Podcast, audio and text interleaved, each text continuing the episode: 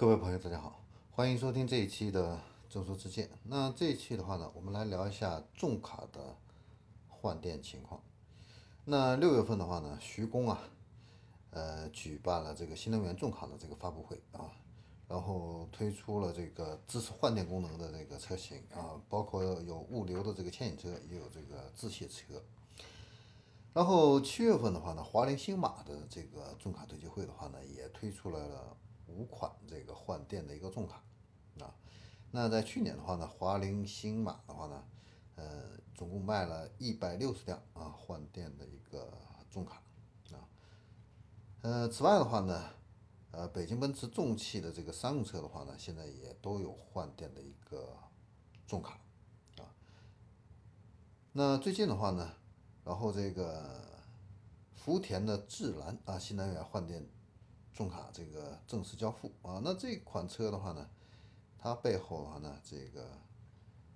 呃采用的这个电池啊，其实就是宁德时代的啊。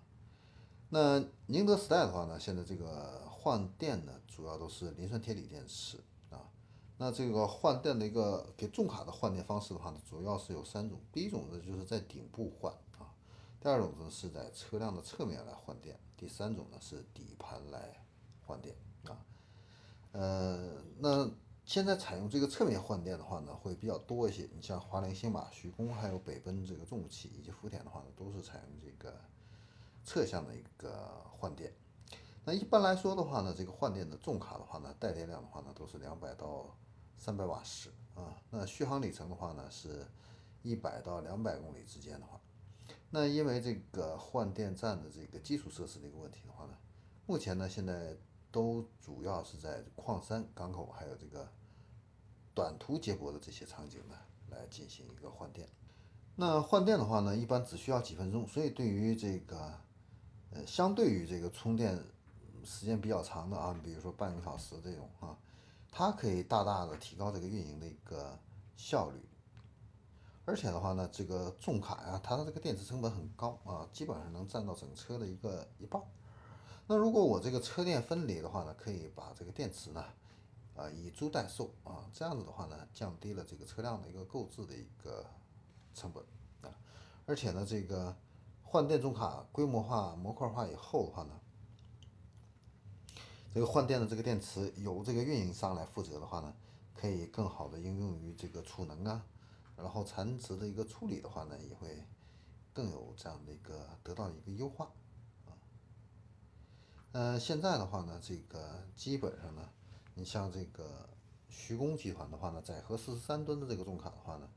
售价呢达到一百一十万啊，燃油版的话呢，现在是五十五万啊。所以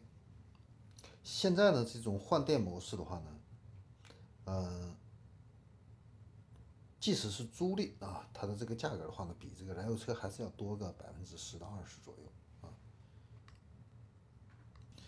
但是这个纯电的这个重卡的话呢，它的这个呃使用成本的话呢，会远远远的低于这个燃油重卡，而且的话呢，就是未来的话呢，一旦实现这个自动驾驶的话呢，这个重卡的话呢，呃。必须是基于这个纯电动车型打造啊，所以，呃，这个是纯电的这个可以换电的重卡呢，呃，呃非常重要的这样的一个优势啊，就是在未来自动驾驶时期的话呢，会更大的提升运营效率，降低成本。好，那这一期的话呢，我们关于这个换电的重卡的话呢，就先聊到这里呃。应该说换电重卡未来是一个大的一个方向，而且在自动驾驶时代来临的话呢，呃，会是一个